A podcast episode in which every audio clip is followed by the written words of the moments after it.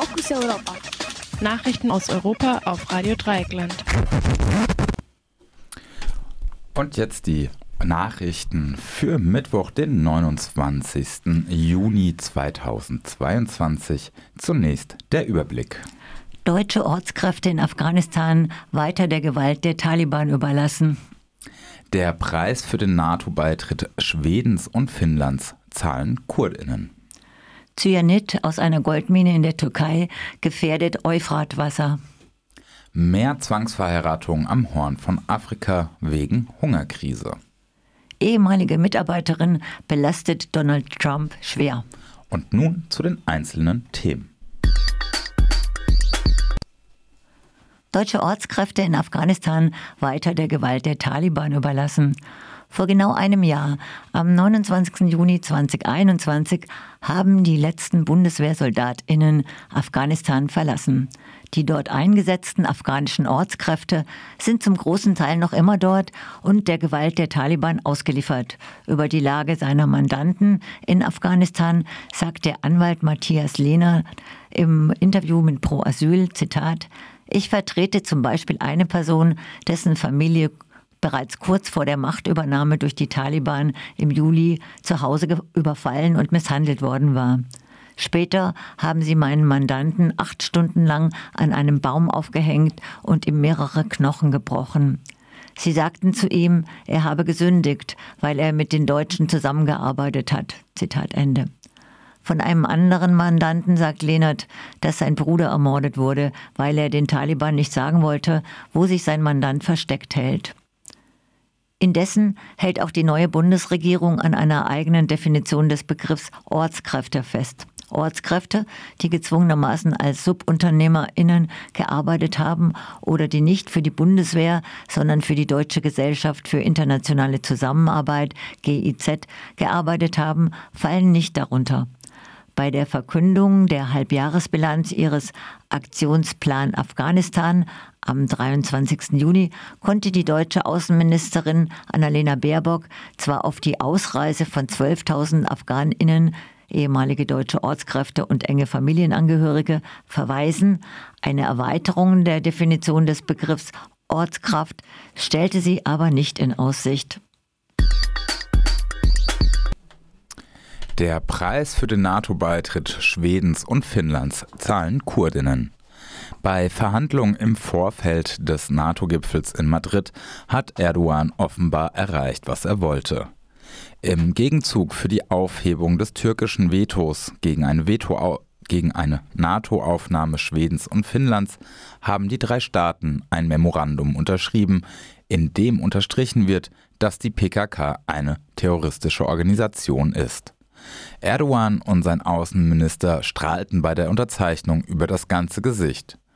Türkische Journalistinnen klatschten, niemand sagte ein Wort. Vor allem versprechen Finnland und Schweden auch gegen alle mit der PKK verbündeten Gruppen und Netzwerke vorzugehen.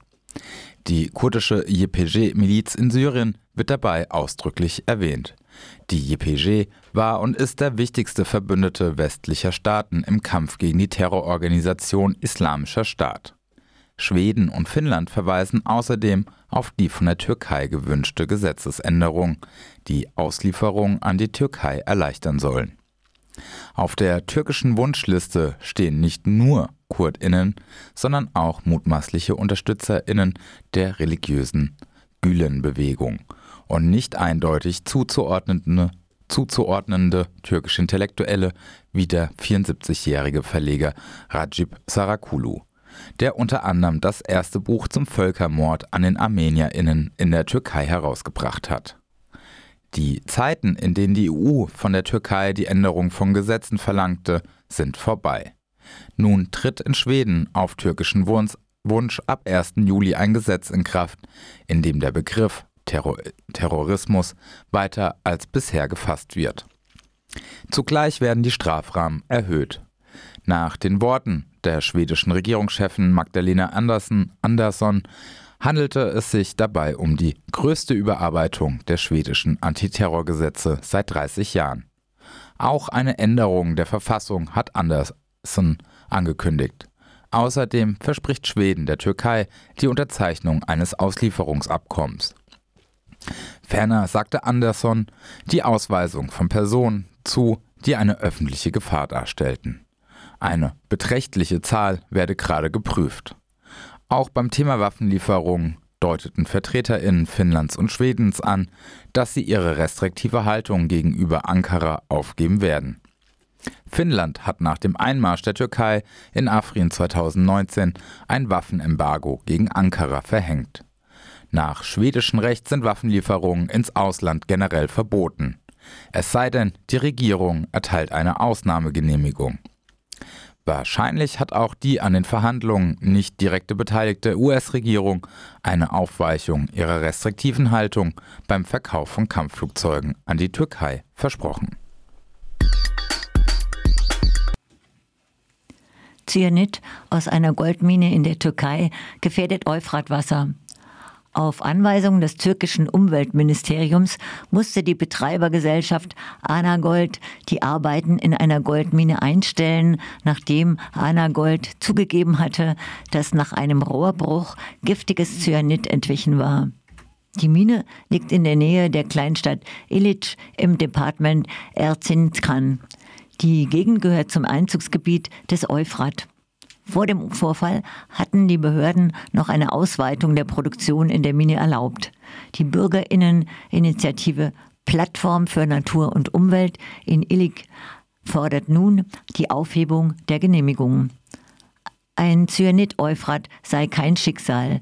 Von einer Verschmutzung des Euphratwassers wären die Türkei, Syrien, Irak und der Persische Golf betroffen. Nach Angaben von Anagold waren am 21. Juni 8 Kilogramm Cyanid ausgetreten. In sozialen Medien ist dagegen von 20 Tonnen die Rede. Die Goldgewinnung stellt weltweit ein Umweltrisiko dar, denn das begehrte Metall wird entweder mit giftigen Cyaniden aus dem Gestein gelöst, wie meistens in der Türkei, oder mit nicht weniger problematischen Quecksilberverbindungen, wie beispielsweise häufig im Amazonasgebiet in Brasilien. Mehr Zwangsverheiratungen am Horn von Afrika wegen Hungerkrise. Nach Angaben des Kinderhilfswerk UNICEF führt die Hungerkrise am Horn von Afrika zu mehr Zwangsverheiratung von Mädchen. Das Ziel der Familien sei nicht nur eine finanzielle Entschädigung zu bekommen, sondern auch eine Esserin in der Familie weniger zu haben und dass das verheiratete Mädchen in einen Haushalt kommt, der besser gestellt ist. Mädchen ab zwölf Jahren würden an Männer verheiratet, die zum Teil fünfmal älter wären. Auch Genitalverstümmelungen hätten zugenommen. In von der Hungerkrise besonders betroffenen Regionen Äthiopiens habe sich die Zahl der Kinderehen verdoppelt. Betroffen sind auch die Nachbarländer Somalia und Kenia.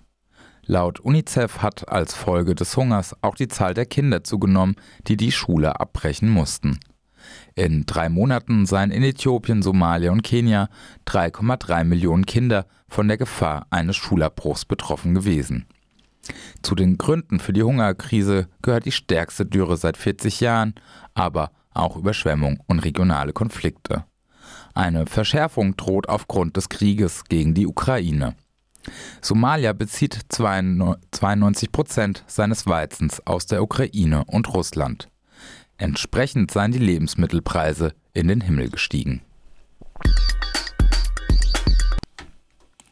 Ehemalige Mitarbeiterin belastet Donald Trump schwer. Vor dem Untersuchungsausschuss, der die Erstürmung des Kapitols durch Trump-Sympathisanten am 6. Juni 2020 untersuchen soll, hat seine ehemalige Mitarbeiterin Cassidy Hutchinson Trump schwer belastet. Nachdem die UnterstützerInnen Trumps von einer Kundgebung am Weißen Haus zum Kapitol aufgebrochen waren, soll Trump versucht haben, ebenfalls dorthin zu gelangen. Dies führte zu Diskussionen mit dem Sicherheitspersonal des noch immer im Amt befindlichen Präsidenten Donald Trump in dessen Limousine, genannt The Beast. Die Sicherheitsleute wollten nicht, dass Trump zum Kapitol fährt. Darauf griff Trump ins Steuer seiner Limousine.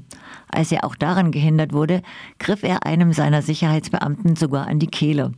Doch Trump unterlag im Handgemenge und so scheiterte sein mutmaßlicher Versuch, den Sturm aufs Kapitol selbst anzuführen. Als Trump später berichtet wurde, dass die DemonstrantInnen, Zitat, hängt Mike Pence, Zitat Ende riefen, soll Trump gesagt haben, dass Pence das verdiene. Trumps Vizepräsident Mike Pence hatte den Vorsitz bei den zeremoniellen Bestätigungen der Wahl von Joe Biden als Nachfolger von Trump inne. Er weigerte sich zugunsten von Trump einzugreifen und die Wahlergebnisse einiger Staaten mit knappem Ergebnis einfach nicht anzuerkennen. Demonstrantinnen errichteten daher vor dem Kapitol einen Galgen für Pence. Pence entkam der wütenden Menge nur sehr knapp. Hutchinson sagte außerdem, Trump habe den Teller mit seinem Mittagessen an eine Wand im Weißen Haus geworfen, als er von einem Interview erfuhr, in dem sein Justizminister William Barr erklärte, dass es keine Beweise für einen Wahlbetrug gebe, der das Ergebnis der Wahl beeinflussen könnte. Und wir meinten natürlich den 6. Januar 2020. Und äh, die Nachrichten waren zusammengestellt von unseren Kollegen Jan. Danke dafür.